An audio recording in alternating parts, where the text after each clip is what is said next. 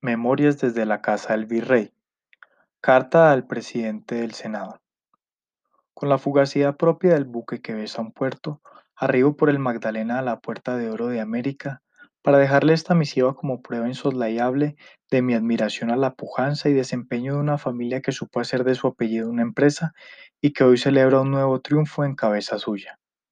Esta admiración es tan magnífica como lóbrega, se lo digo porque al escudriñar en la profunda densidad de mis pensamientos, considero que su elección como máxima autoridad administrativa del Senado de la República bien puede llegar a ser el vehículo a través del cual se consolide el verdadero propósito de esta corporación, es decir, representar al constituyente primario, así como de marcar con claridad la distinción del poder público y demostrar un liderazgo positivo en medio de esta tragedia política, institucional y de salud que vivimos.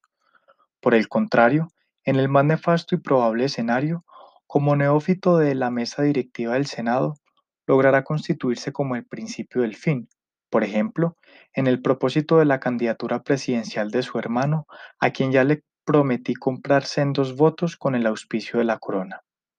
Y es que su llegada no tiene mérito alguno. El mérito lo tiene en su padre, a quien felicito por el cumplimiento de un sueño en interpuesta persona, y Vargalleras, que lograron mover los hilos políticos con los partidos de gobierno. A ellos les advierto el peligro de tener un cantante en este cargo político de tal importancia. No cabe duda que su compromiso es nulo.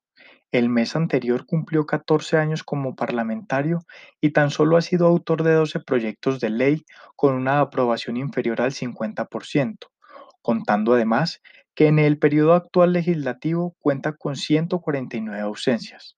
¿Cómo va a ser ahora en su cargo de presidente?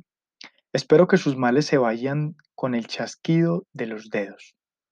No le puedo permitir que la corporación quede acéfala, lo necesito con el mismo compromiso que graba sus canciones. Esto me lleva a recordarle que he tenido la oportunidad de ver un sinnúmero de surgimientos y colapsos de imperios y monarcas como el otomano, entre otras cosas, razón por la que sus antepasados llegaron a la República. Le confieso, Creía haber visto todo en la vida. Sin embargo, al detenerme y considerar su elección, me transporto de inmediato a la sala 056 del Museo del Prado en Madrid para ver en el óleo Jardín de las Delicias de Bosco, específicamente en el panel inferior derecho, la premonición de lo que puede ser su mandato. No cabe duda que podría usted ser el monstruo que come humanos y los despide por el cul, como diría Diderot, en virtud de castigar la avaricia. Sin embargo, me inquieta que sea caníbal o peor aún, fratricida y termine afectándonos a todos. No pierda de vista nuestros negocios y aspiraciones electorales, se lo pido. Con usted en el mando legislativo y la clara evidencia de un poder absoluto del Ejecutivo, se termina de crear el cerbero antidemocrático. Solo espero que no se dé inicio a la hoguera inquisitorial, el escenario que usted dirigirá es la cuna por excelencia del debate. Aguardo porque no sea objeto de debate el darle o no la cruz de Boyacá a Silvestre Dangón, por representarnos bien con la comunidad latina en Miami, aunque le soy sincero, eso espero estimando su falta de manifestación sobre tema alguno. Sin embargo, tenga en cuenta que toma una bomba social, económica y política a puertas de explotar. El prefijo del sujeto que lo identifica, honorable, se debe honrar precisamente y no vilipendiar. Hoy está usted en la picota pública enfrentando dos acusaciones sumamente graves. De un lado, las declaraciones de su coterránea y excongresista Aida Merlano, donde lo tilda de pieza clave en la estructura de compra de votos del denominado caso Casa Blanca, descubierto en las elecciones regionales del 2018. De otro, cooperar en la fuga de la misma señora en otrora parlamentaria. Aunque es un secreto a voces, no está bien que el Congreso le haya entregado un fuero una semana antes de presentarse en audiencia libre a una persona a quien tiene que adelantar esta diligencia ante la Corte Suprema de Justicia. El mensaje quedó claro para el alto tribunal. Ahí se lo mandamos para que lo sancionen.